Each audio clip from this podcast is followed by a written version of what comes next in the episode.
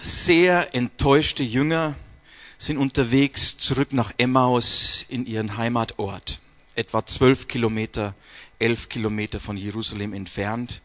Einige Tage zuvor wurde Jesus gekreuzigt und mit ihm haben sie alle ihre Hoffnungen begraben und wollten nur noch heim.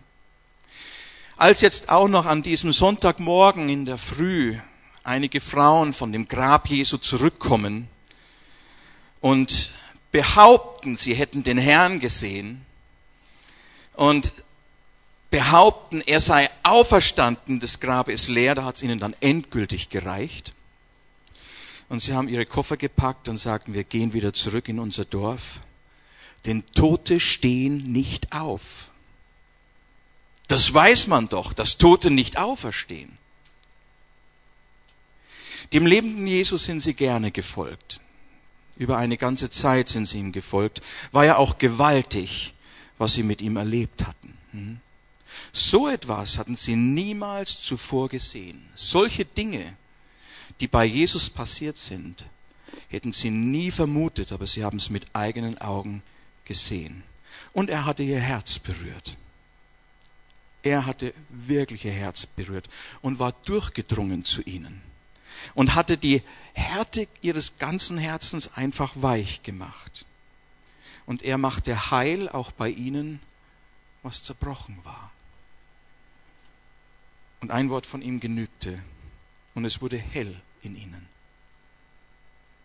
Es wurde Licht. Und sie wussten genau, er ist dieses Licht. Und das sagt Jesus ja an einer Stelle auch, dass er das Licht der Welt ist. Und durch ihn bekam plötzlich in ihrem Leben, wie auch bei den anderen Jüngern, bekam alles einen Sinn, als ob alle Fäden zusammenlaufen und plötzlich wird es Licht und sie erkennen, was ihr Leben bedeutet, was das alles bedeutet. So, Jesus war jedenfalls anders als alle anderen. Was er sagte, die Worte, die er sprach, die hatten einfach eine Tiefe und eine Klarheit und eine Kraft, dass alle, die es hörten, erstaunt sagten immer wieder, er lehrt wie einer, der Vollmacht hat und nicht wie unsere Schriftgelehrten. Das war sein Zeugnis über ihn, Matthäus 7, Vers 29. Natürlich hat der Herr auch viele Dinge gesagt, die sie nicht hören wollten. Hm? Und einmal, als er wieder mal etwas gesagt hatte, reagierten sie und sagten, boah, diese Rede ist hart. Wer kann sie hören? Und als nächstes lesen wir, da verließen ihn viele. Das war anstößig für sie. Sie stießen sich an Jesus. Sie rieben sich an ihm. Und sie ärgerten sich über ihn. Aber richtig.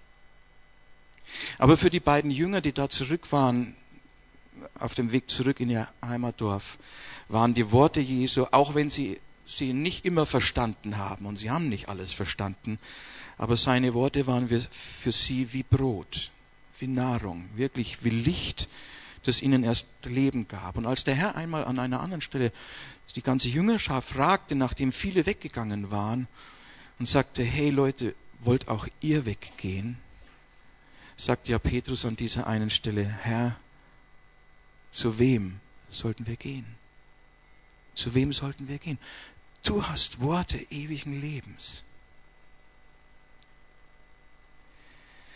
Aber jetzt war der Herr auf einmal weggegangen, hat sich entfernt von ihnen und sie sahen ihn sterben, der anderen geholfen hat, der anderen immer wieder begegnet ist, der anderen Hoffnung gab, der andere geheilt hat, der den, die Hungrigen gespeist hat. Und jetzt war er auf einmal nicht mehr da. Und jetzt lesen wir in Lukas 24 die Geschichte von diesen beiden Jüngern. Und ich lese mal den ersten Teil. Und sie unterhielten sich miteinander über dies alles, was sich zugetragen hatte. Und es geschah, während sie sich unterhielten und miteinander überlegten, dass sich Jesus selbst nahte und mit ihnen ging aber ihre Augen wurden gehalten, so dass sie ihn nicht erkannten. Er sprach aber zu ihnen, was sind das für Reden, die ihr im Gehen miteinander wechselt? Und sie blieben niedergeschlagen stehen. Einer aber mit Namen Kleophas antwortete und sprach zu ihm, Bist du der Einzige, der in Jerusalem weilt und nicht weiß, was dort geschehen ist in diesen Tagen? Und er sprach zu ihnen, was denn? Sie aber sprachen zu ihm, dass von Jesus, dem Nazarener, der ein Prophet war, mächtig im Werk und Wort vor Gott und dem ganzen Volk, und wie ihn die Hohenpriester und unsere Obersten zum Todesurteil überlieferten und ihn kreuzigten. Wir aber hofften, dass er der sei, der Israel erlösen sollte.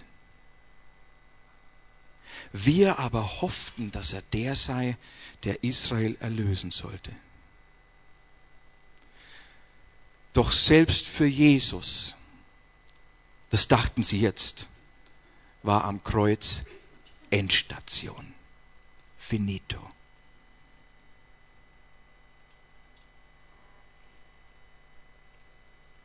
Bis dahin und nicht weiter. Bis dahin hat er anderen geholfen. Bis dahin konnte er helfen. Aber mit dem Tod ist alles aus. Aus und vorbei. Nichts geht mehr. Jawohl, das stimmt. Er war ein Prophet mächtig im Werk und mächtig im Wort, sagen sie. Aber jetzt ist er tot. Und wir hofften doch so sehr, dass er derjenige ist, der Israel erlösen sollte. So, um diese Frage geht es heute Morgen. Wer war denn da Jesus? Hm? Hat er ihre Hoffnungen enttäuscht? Wie sahen sie ihn vorher? Man könnte fragen, was war das, was er bis dahin tat, nicht Zeichen genug, dass er es doch ist? Hat er nicht genügend Zeichen getan, die ihn auswiesen als derjenige, der gekommen ist, Israel zu erlösen und die Sünde der ganzen Welt hinwegzutragen? Schaut mal, das ganze Johannesevangelium versucht von der ersten bis zur letzten Seite deutlich zu machen, wer Jesus wirklich war, wer tatsächlich war. Und in allen vier Evangelien taucht immer wieder diese Frage auf nach der wahren Identität Jesu. Wir aber hofften, dass er der sei, der uns erlösen sollte, sagten sie. Und die armen Jünger, jetzt wussten sie auf einmal nicht mehr, wer Jesus war. Das konnten sie nicht mehr greifen. In Markus 4 ging es noch anders. In Markus 4 lesen wir die Geschichte, wie die Jünger auf ihrem Boot auf dem Sturm sind und der Sturm treibt die Wellen ins Boot und sie drohen zu sinken. Und sie schreien nach, nach Hilfe und dann entdecken sie, Jesus schläft ja hinten auf dem Kissen. Und einer kommt auf die glorreiche Idee. Er weckt Jesus und eine Geste von ihm genügt und alles wird ruhig. Der Sturm legt sich. Und dann lesen wir in Vers 41. Und sie fürchteten sich mit großer Furcht und sprachen zueinander, wer ist denn dieser? Wer ist denn dieser, dass auch der Wind und der See ihm gehorchen und die Naturgewalten ihm untertan sind? Wer ist denn dieser? In einer anderen Situation in Lukas 7 ab Vers 48 ist Jesus eingeladen bei Simon, einem Obersten aus der Stadt jemand, der ihm eigentlich nicht so gut gesonnen war, aber er lud ihn trotzdem ein, weil er ihn kennenlernen wollte. Und sie liegen dort zu Tisch, sie lagen ja dort. Und plötzlich kommt eine Frau und sie kommt von hinten an seine Füße heran und macht sich an seinen Füßen zu schaffen. Und sie umfasst seine Füße und sie weint und hält Jesus fest und sie salbt seine Füße mit einem Öl. Und plötzlich heißt es, dass dieser Simon bei sich denkt, ja, weiß denn der nicht, was das für eine ist? Natürlich wusste es Jesus. Das war eine stadtbekannte Sünderin, eine Hure. Und das muss man sich mal vorstellen. Eine Hure kommt hier rein, eine Prostituierte, und sie tut hier irgendetwas, ja, vor aller Augen.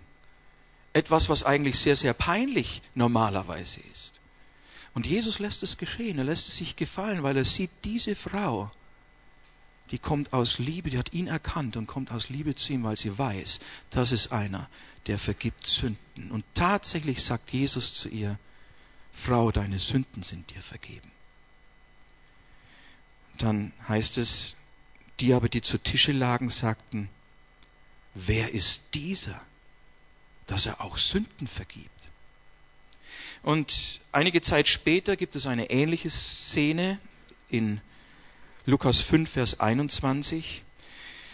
Und wieder spricht Jesus Sündenvergebung aus. Und dann lesen wir, und die Schriftgelehrten und Pharisäer fingen an zu überlegen und sagten, wer ist denn dieser, der solche Lästerungen redet? Wer kann Sünden vergeben außer Gott allein? So, sie waren jetzt schon auf der richtigen Spur, um zu erkennen, wer dieser ist, der sogar auch Sünden vergibt. Aber das wollten diese Leute nicht wahrhaben. Und dann schließlich, ich mach's kurz, es gibt eine ganze Reihe Stellen, wo es immer wieder darum geht, wo die Leute fragen, wer ist denn dieser? Matthäus 21, 10. Als Jesus, heißt es hier, als Jesus in Jerusalem einzog, kam die ganze Stadt in Bewegung und sprach, wer ist dieser? Und das ist schon erstaunlich. Dreieinhalb Jahre war Jesus unter ihnen, hat gewirkt im ganzen Land, war oft in Jerusalem und hat Wunder über Wunder getan. Und sie fragen am Ende, einen Tag bevor er verhaftet wird, wer ist denn dieser? Ist doch komisch, oder?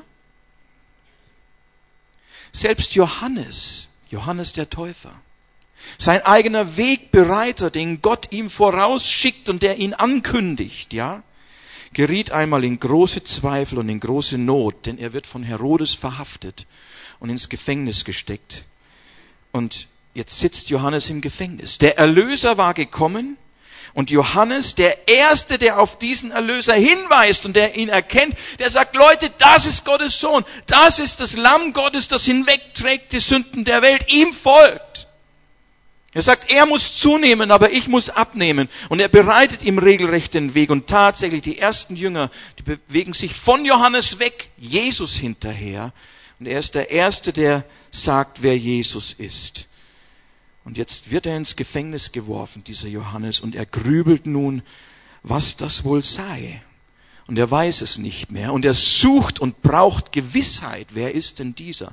Und er schickt zu Jesus, er schickt von seinen Jüngern zu Jesus, dann heißt es in Matthäus 11, Vers 3 folgende, und er ließ ihm sagen, bist du der Kommende? Oder sollen wir auf einen anderen warten? Das heißt, er fragt ihn jetzt, er lässt ihn fragen, Jesus, bist du der Messias? Bist du der, auf den wir warten sollen? Bist du der Erlöser? Oder sollen wir auf jemand anders warten? Und dann heißt es weiter, und Jesus antwortete und sprach zu ihnen, geht hin und verkündigt Johannes, was ihr hört und seht. Blinde werden sehend, Lahme gehen, Aussätzige werden gereinigt, Taube hören und Tote werden auferweckt. Und Amen wird die gute Botschaft verkündigt und glückselig, wer sich nicht an mir ärgern wird. Was ist das für eine Antwort? Nun, das ist genau die Antwort, die Johannes hören musste.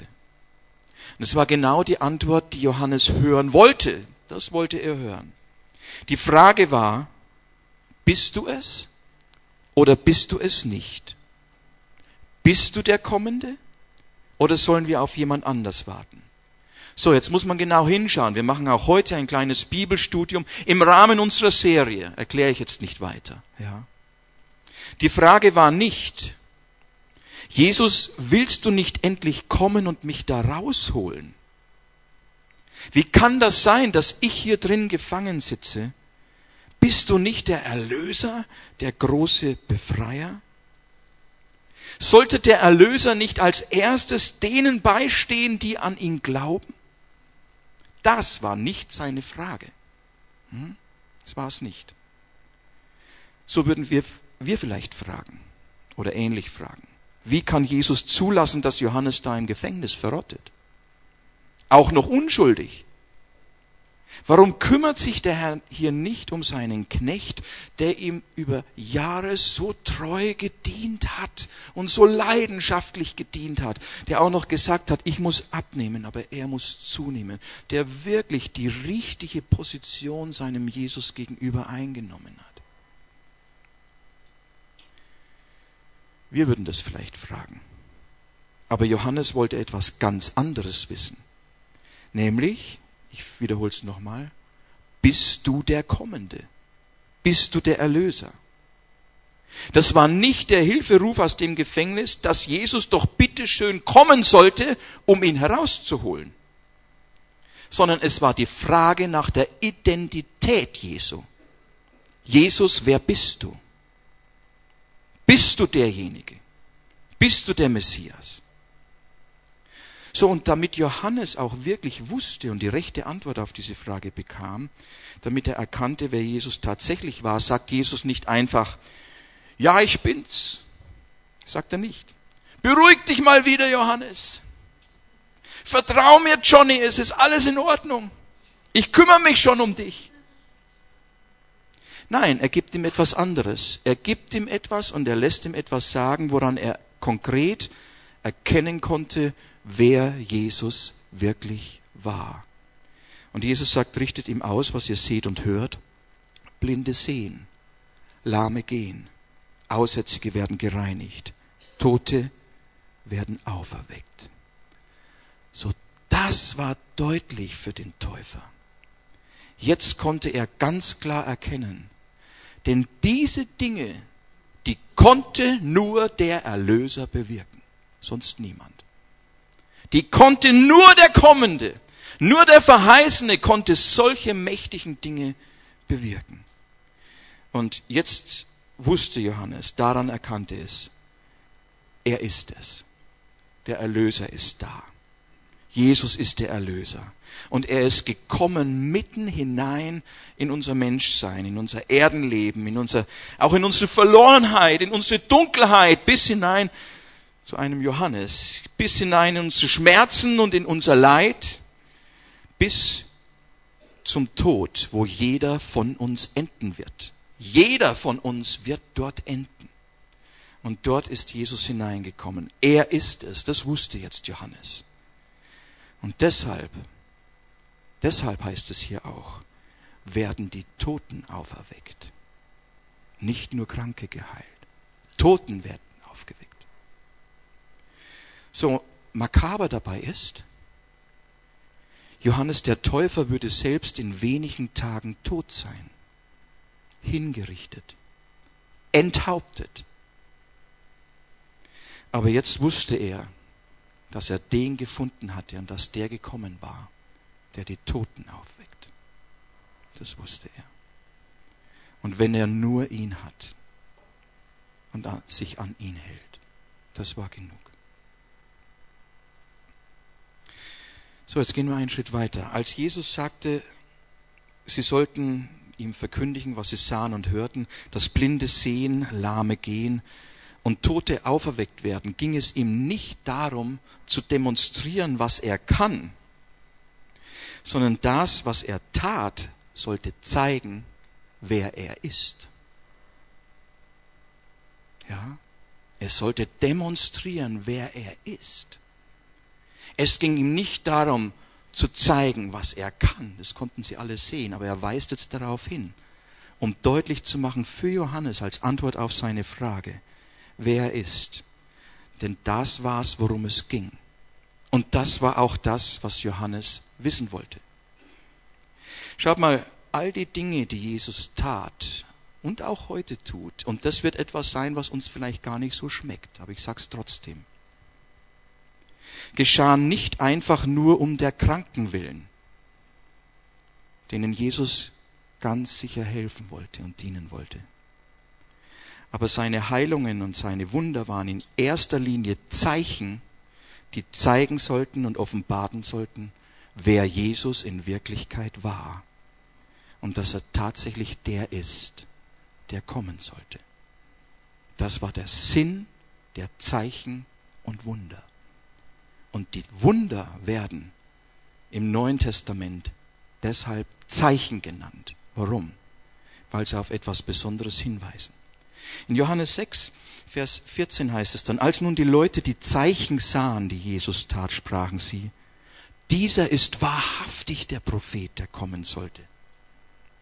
Es gibt eine Szene bei Mose, wo Gott sagt über den Mose, Mose sagt es dem Volk, Leute, es wird einer kommen, einen Propheten wie mich wird Gott der Herr erwecken. Ihn hört, ihn hört, ihn hört. Als Jesus auf dem Berg der Verklärung steht und die Jünger sehen, wie er weiß und umgewandelt wird vor, vor ihren Augen und äh, alttestamentliche Propheten erscheinen wie Mose und Elia und sie verschwinden wieder, diese alten Propheten, und plötzlich wird er überschattet von einer Wolke, heißt es, und eine Stimme ist zu hören, das ist mein geliebter Sohn. Ihn hört. Ihn hört. Ja. So, es war eindeutig, Jesus war dieser Prophet, der kommen sollte. Aber er war nicht nur der Prophet, sondern er hatte auch ein prophetisches Amt, aber er hat alles in sich vereinigt. Er war der Sohn Gottes gleichzeitig. Gott offenbart im Fleisch, er war viel mehr. Ja. Aber sie erkannten an den Zeichen, das ist wahrhaftig der Prophet. In Johannes 7, Vers 31 lesen wir, viele aber glaubten, viele aber von der Volksmenge glaubten an ihn und sprachen, wenn der Christus kommt, wird er wohl mehr Zeichen tun als die, welche dieser getan hat? Sie glaubten ihm. Sie glaubten nicht irgendetwas. Die Zeichen hatten sie überzeugt, die Kraft der Zeichen und die Macht der Zeichen, das muss er sein. In Johannes 12, Vers 37 lesen wir dann, obwohl er so viele Zeichen vor ihnen getan hatte, glaubten sie nicht an ihn. Das heißt, hier spaltet sich die Bevölkerung schon in zwei Teile. Die Zeichen zeigen, wer er ist. Ganz deutlich. Und die einen glauben aufgrund dessen, was sie erfahren und sehen und wahrnehmen. Und die anderen glauben nicht. Also die Zeichen überzeugen niemanden mit Gewalt. Aber die Zeichen sind ein deutlicher Hinweis, wer er in Wirklichkeit war. Als Nikodemus eines Nachts zu Jesus kommt in Johannes 3, und sagte, wir wissen, dass du ein Lehrer bist, von Gott gekommen, denn niemand kann die Zeichen tun, die du tust, es sei denn Gott mit ihm. Als Jesus anfing seinen Dienst, auf der Hochzeit zu Kana Wasser in Wein verwandelt, wird dieses Wunder, dieses erste Wunder ebenfalls ein Zeichen genannt. Und zwar das erste von vielen, die folgen sollten. Und alle diese Zeichen sollten belegen, wer Jesus war. Und wir lesen in Johannes 2, Vers 11. Und dies, diesen Anfang der Zeichen machte Jesus in Kana, nämlich indem er Wasser in Wein verwandelte, in Galiläa und offenbarte seine Herrlichkeit. Er offenbarte durch die Zeichen, wer er war. Und seine Jünger glaubten an ihn. Als Jesus als nächstes den Sohn eines Beamten heilt, heißt es dann in Johannes 4, Vers 43, 54, dies tat Jesus als zweites Zeichen, als er aus Judäa nach Galiläa gekommen war, als zweites Zeichen. Und so folgt jetzt auf einmal Wunder auf Wunder, Zeichen auf Zeichen, die alle zeigen sollten, dass er tatsächlich der ist, der er selber sagt. Aber er hat es nicht einfach nur behauptet, sondern er hat es gezeigt, indem er es belegte durch diese Zeichen, indem er zum Beispiel Wasser in Wein verwandelt, dem Sturm gebot und die Wellen und der Wind legte sich, indem er auf dem Wasser geht, indem er aus fünf Broten und zwei winzigen Fischchen so viel macht, dass 5000 gespeist werden können. Einmal ging es um die Tempelsteuern, das ist ja fast witzig, das schaut schon aus wie ein Trick, ja, ein Kunststück. Da sagt er zu Petrus, Petrus, geh hin, wirf deine Angel ins Wasser und den ersten Fisch, den du fängst, öffne ihm das Maul und du wirst eine Münze finden, ein Zwei-Starter-Stück. Nimm diese Münze und geh hin und zahl die Tempelsteuer für dich und für mich. So kam's.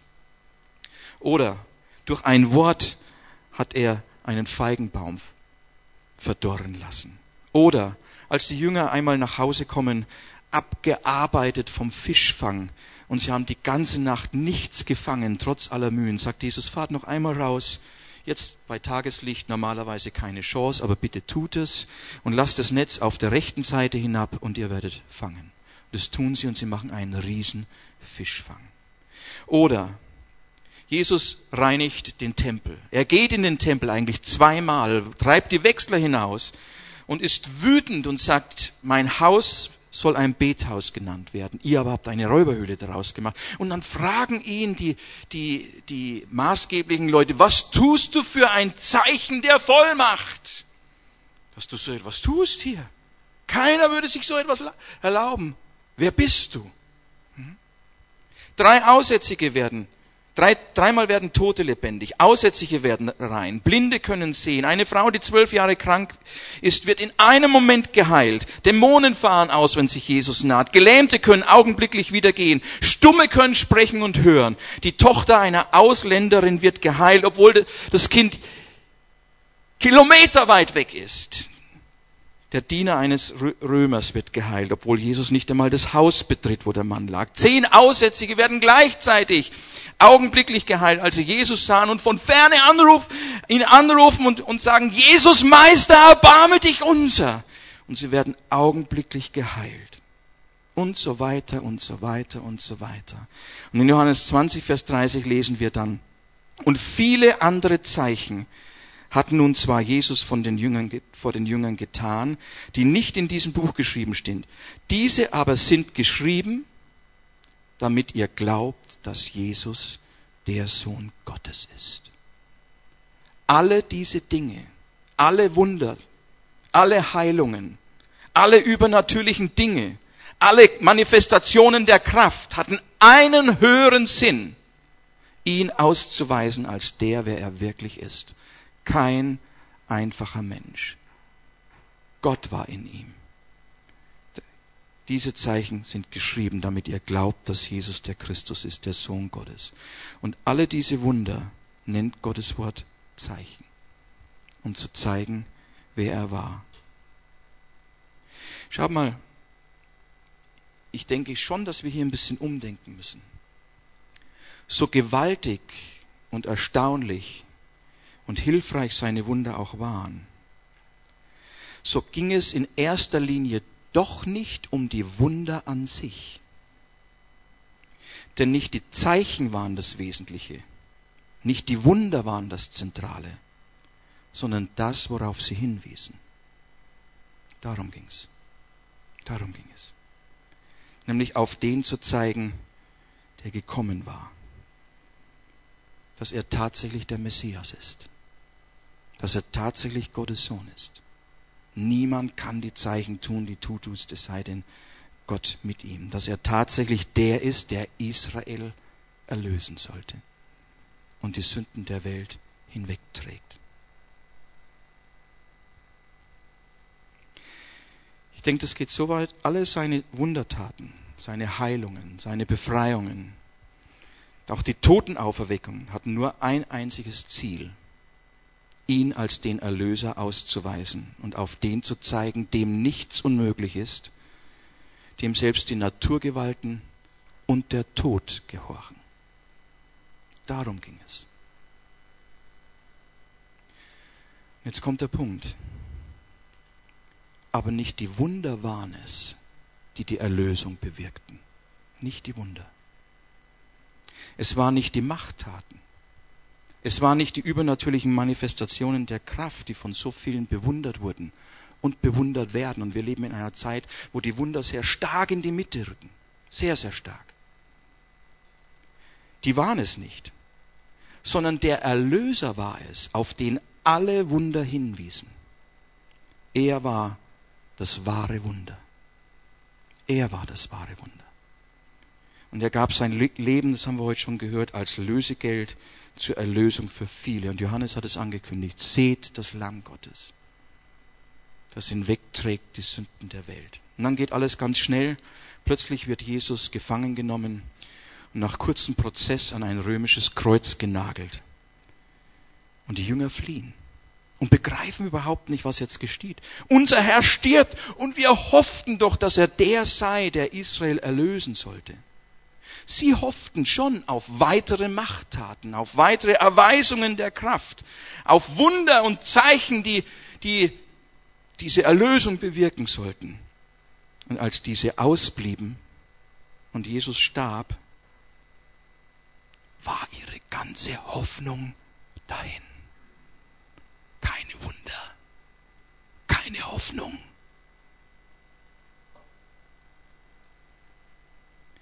Und wieder stand diese Frage im Raum. Wer ist dieser? Wer ist dieser? Matthäus 27, da brachten sie oben über seinem Haupt seine Beschuldigungsschrift an. dies ist Jesus, der König der Juden. Und für alle Juden war klar, nicht Herodes war ja König, sondern der König Israels ist und bleibt Gott selbst. David und alle in der Dynastie waren nur Stellvertreter letztendlich. Gott wollte nie einen König einsetzen, sondern er sollte König sein. Es war der Wunsch des Volkes, einen König zu haben, wie die Nationen, weil die alle einen König hatten. Und jetzt verlangten sie auch einen König. Und Gott sagt, okay, wenn ihr das unbedingt wollt. Samuel war sauer, weil er wusste, was hier vorgeht. Er sagt, Gott, sie verwerfen dich. Sie wollen dich nicht als König. Und der Herr sagt, demütig wie er ist. Gott ist der demütigste überhaupt. Und er sagt, lass es geschehen. Sie sollen sich einen Mann nach ihrem Herzen erwählen. Dann wählen sie Saul als ihren König, der bald verworfen ist. Und der nächste ist David und so weiter und so weiter. Es ist immer ein menschliches Gezeckel. Aber der König Israels ist und bleibt der Herr selber. Dann heißt es weiter in Matthäus 27, 37. Die Vorübergehenden aber lästerten ihn und schüttelten ihre Köpfe und sagten, rette dich nun selbst, wenn du es bist. Wenn du Gottes Sohn bist, so steige herab vom Kreuz. Ebenso aber spotteten auch die Hohenpriester mit den Schriftgelehrten und Ältesten und sprachen, andere hat er gerettet, sich selbst kann er nicht retten. Ist er der König Israel, so steige er herab vom Kreuz und wir werden an ihn glauben. Doch der König blieb am Kreuz. Kein Machtwort, keine übernatürliche Manifestation der Kraft. Kein Wunder ereignet sich. Und doch geschieht hier vor den Augen allen aller das größte Wunder überhaupt. Der König Israels, der Sohn Gottes, stirbt wie ein Wurm, wie der geringste aller Menschen gibt er sein Leben für die Sünder. Aber ein gekreuzigter, das wussten sie, konnte doch nicht der Erlöser sein. Denn jeder ist verflucht, sagten die Propheten, der am Holze hängt. Jetzt hatten sie überhaupt keine Erwartung mehr. Waren völlig verwirrt. Niemand erwartete, Jesus jemals wiederzusehen, nachdem er gestorben war. Wir aber hofften, dass dieser derjenige sei, der uns erlösen sollte. Wisst ihr, was sie verwechselt haben? Und was viele verwechseln? Auch heute. Sie verwechseln die Zeichen des Erlösers mit dem Erlöser selbst. Durch die Zeichen sollten sie ihn erkennen. Sie sollten, diese Zeichen sollten sie auf ihn fokussieren. Sie sollten auf ihn schauen. Sie sollten ihm vertrauen. Doch als er schließlich am Kreuz hängt, erkennt ihn keiner mehr. Und sie wenden sich ab und fliehen. Und der Prophet sagt es voraus. Wie jemand, vor dem man das Gesicht verbiert, den man gar nicht mehr anschauen kann. Und das haben sie auch getan. Und sie fliehen und gehen weg. Hier war das wahre Wunder. Und während sie das sehen, verlieren sie alle Hoffnung. Jesus stirbt. Ist das nicht erstaunlich? Und plötzlich nach drei Tagen kommt er mitten hinein in ihre Hoffnungslosigkeit. Und sie merken es nicht. Warum nicht? Kein Zeichen, keine Kraftwirkung, keine übernatürliche Offenbarung Gottes, keine gewaltigen Wunder. Nichts geschieht in die Richtung. Aber der Kommende ist zu ihnen gekommen. Das Wesentliche ist geschehen. Und er spricht mit ihnen. Sie merken es allerdings nicht. Sie merken es nicht. Ihre Augen wurden gehalten, heißt es. Ja, warum? Weil sie auf andere Dinge fixiert waren. Wer ist denn dieser? Sie erkennen ihn nicht. Das Grab in Jerusalem war längst leer. Das war schon längst leer. Wir aber hofften, dass er der sei, der Israel erlösen sollte. Doch bei alledem ist heute der dritte Tag, seitdem dies geschehen ist. Aber auch einige Frauen von uns haben uns aus der Fassung gebracht, die am frühen Morgen bei der Gruft gewesen sind, und als sie seinen Leib nicht fanden, kamen und sagten, dass sie auch eine Erscheinung von Engel gesehen hätten, die sagten, dass er lebe. Und einige von denen, die mit uns sind, gingen zu der Gruft und fanden es so, wie auch die Frauen gesagt haben. Ihn aber sahen sie nicht. Und er sprach zu ihnen, O ihr Unverständigen und im Herzen schwerfällig und träge, an alles zu glauben, was die Propheten geredet haben. Musste nicht der Christus dies leiden und in seine Herrlichkeit hineingehen? Und von Mose und von allen Propheten anfangend erklärte er ihnen in allen Schriften das, was ihn betraf.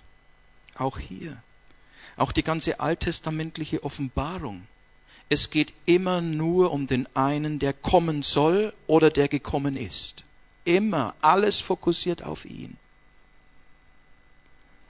Und sie näherten sich dem Dorf, wohin sie gingen, und er stellte sich, als wollte er weitergehen. Und sie nötigten ihn und sagten, bleibe bei uns, denn es ist gegen Abend und der Tag hat sich schon geneigt. Und er ging hinein, um bei ihnen zu bleiben. Und es geschah, als er mit ihnen zu Tische lag, nahm er das Brot, segnete es, und als er es gebrochen hatte, reichte er es ihnen. Ihre Augen aber wurden aufgetan und sie erkannten ihn. Und er wurde vor ihren Augen unsichtbar. Und sie sprachen zueinander, brannte nicht unser Herz in uns, wie er auf dem Weg zu uns redete und wie er uns die Schriften öffnete? Und sie standen zur gleichen Stunde auf und kehrten nach Jerusalem zurück. So. Die ganzen Zeichen, die sie gesehen hatten, haben nicht genügt. Das Wesentliche hat hier noch gefehlt. Er musste sie durch den Tod überzeugen, dass er derjenige ist. Dass selbst der Tod ihn nicht aufhalten kann, weil er die Auferstehung und das Leben ist.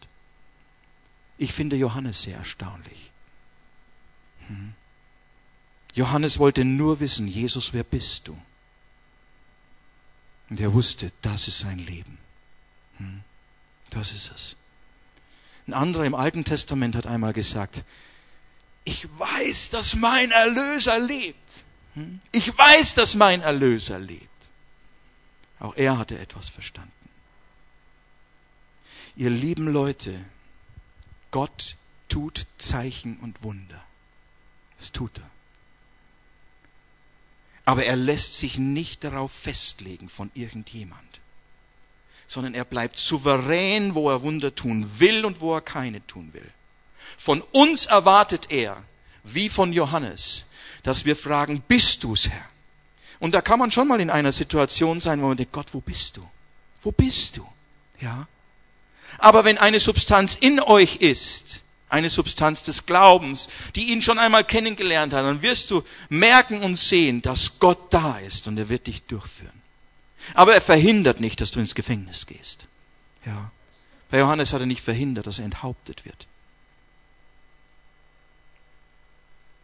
Und Hiob sagt, ich weiß doch, dass mein Erlöser lebt. Natürlich. Und er sagt, vorher, vorher hatte ich nur vom Hörensagen von dir vernommen. So war sein Verhältnis, so war seine Beziehung. Nachdem er durchgegangen ist durch die Not, hat er erlebt, wie Gott ihn durchführt und er hat Dinge durchblickt und wusste am Ende, mein Erlöser lebt. Ja, und zwar über den Tod hinaus. Wenn ich sterbe, bin ich erlöst. Bin ich erlöst. Ich weiß, dass wir in einer Zeit leben, die sehr stark Zeichen und Wunder fixiert ist. Aber wir werden demnächst noch über diese Zeichen und über diese Dinge sprechen. Ich bin überzeugt, dass wir mehr Zeichen erleben werden. Aber vielleicht nicht so in der Art, wie wir das bisher häufig gelernt haben. Es wird so viel versucht, aus allen möglichen Dingen ein Wunder zu machen. Alles ist ein Wunder, alles ist ein Wunder. wenn du genau hinschaust, ist es kein Wunder. Das ist eine natürliche Entwicklung gewesen, die Gott auch zulässt. Ganz im Gegenteil, die er, die er so will. Ja. Aber es ist nicht in dem Sinn ein Wunder, ein Zeichen, wie es diese Dinge waren. Die gibt es aber. Und die wirkt Gott. Und wenn wir mit ihm gehen, erleben wir diese Dinge. Aber nicht wie wir wollen, sondern wie er will. Hm? So, die Jünger waren vollkommen enttäuscht, weil alle Wunder, alle Krafterweise nicht das gebracht haben, was sie sich dachten. Erst als Jesus in ihre Hoffnungslosigkeit hineinkam, erkannten sie, er ist es. Mein Erlöser lebt. Hm. Der Herr ist auferstanden. Er ist wahrhaftig auferstanden. Gell, gell. Ist doch logisch, dass er auferstanden ist, hast du vorhin gesagt, gell? Ist doch ganz klar. Jawohl, der Herr ist auferstanden. Das ist die zentrale Botschaft, ihr Lieben. Alles andere muss sich dem unterordnen und ist dem beigefügt, damit wir den erkennen, wer wirklich der Herr ist. Denn ihm ist nichts unmöglich. Wirklich, ihm ist nichts unmöglich. Ist es gut? Jawohl. Du besser einen Jesus haben, der mit mir ist, als alle möglichen Dinge zu haben und ich weiß nicht, wer er ist. Ha? Sondern wir dürfen ihn immer besser kennenlernen. Hm? Lasst uns aufstehen.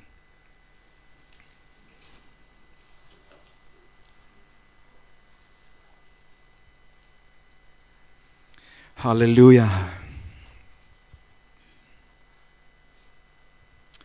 Danke, Jesus.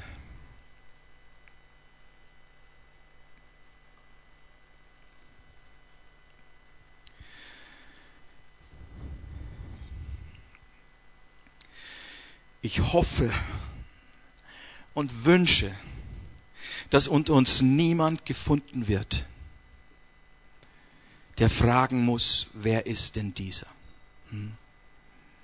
Der schon lange mit dem Herrn geht, wie die Jünger, dreieinhalb Jahre, und dann nicht mehr wussten, wer Jesus ist, der gekreuzigte und der Auferstandene. Er ist der Kommende. Er ist derjenige, um den es geht, ihr Lieben. Und wenn du ihn hast, dann bist du angekommen dann bist du angekommen. Und dann darfst du ihm vertrauen, egal wo er dich hindurchführt. Und egal was er sagt. Und manches, manches geht vielleicht gegen das, was wir hören wollen. Aber er sagt, glückselig die, die sich nicht an mir ärgern. Hm? Und weglaufen, weil ihnen etwas nicht passt. Aber Jesus weiß immer, was er tut. Und er macht es immer gut. Immer weil er gut ist. Er kann gar nicht anders. Hm? Und denen, die Gott lieben, müssen alle Dinge zum Guten mitwirken. Der Herr ist auferstanden. Er ist wahrhaftig auferstanden. Jawohl. Herr Jesus, wir danken dir für diesen Morgen, dass du uns immer wieder ausrichtest auf dein Wort hin, Herr. Herr, und du machst es so deutlich, Herr, dass deine Jünger manchmal wirklich träge sind, trägen Herzens, alles zu glauben und zu erkennen, was dein Wort sagt, was die Propheten sagen. Herr, was du gesagt hast. Und wir tun uns auch manchmal schwer, genauso wie die Jünger damals. Aber wir danken dir, dass wir wissen dürfen, dass du auferstanden bist, dass du lebst. Du bist vielen von uns schon begegnet, Herr. Herr, und bist hineingekommen in unsere Hoffnungslosigkeit, in schwierige Situationen. Herr, und du gehst mit uns und wir dürfen mit dir gehen, Herr. Und wir dürfen wissen, dass unser Leben geborgen ist in dir. Herr, und du sagst, wer an dich glaubt, wird leben, selbst wenn er stirbt. Und wer an dich glaubt, wird nie mehr sterben, weil er das Leben hat, weil er das ewige Leben schon in sich trägt, Herr.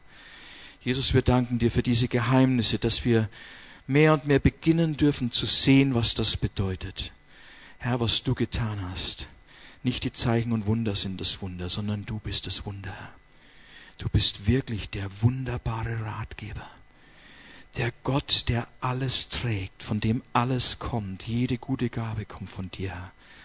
Und wir danken dir, dass wir nie mehr allein sind. Herr Jesus, im Gegenteil, dass wir auf dich schauen dürfen, dass wir auf dein Kreuz schauen dürfen, was du getan hast. Und wissen dürfen, egal wo wir sind, Herr, du bist mit uns, Herr.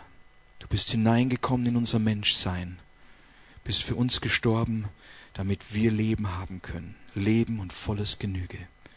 Herr, und alles bekommt einen Sinn, wenn wir nur dich haben. Danke dafür, Jesus. Danke, Herr. Danke, Jesus. Wir erheben dich, Herr. Wir erheben dich, Herr. Amen. Amen. Ich möchte euch noch darauf aufmerksam machen. Nicht nur Irme und Ludwig brauchen euer Gebet, auch Wolfgang und Eveline. Wir beten jeden Tag zu Hause, ja, für Kranke, wirklich. Und schließt euch einfach an. Muss nicht lange beten, sondern immer wieder sagen, Herr, der, der du, den du liebst, der liegt krank. Bist von den Toten auferstanden, kannst auch sie wieder herstellen. Ja? Wir können keine Wunder erzwingen, auch keine Heilungen. Aber wir können uns dazustellen zu unserem Herrn Jesus, der jeden lieb hat. Ja, und was sein Herz bewegt, das darf unser Herz bewegen. Und es ist gut, ihm das zu sagen. Hm?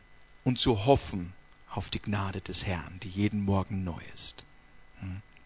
Aber nicht unser Glaube erzwingt Gesundheit, sondern der Herr schenkt Heilung.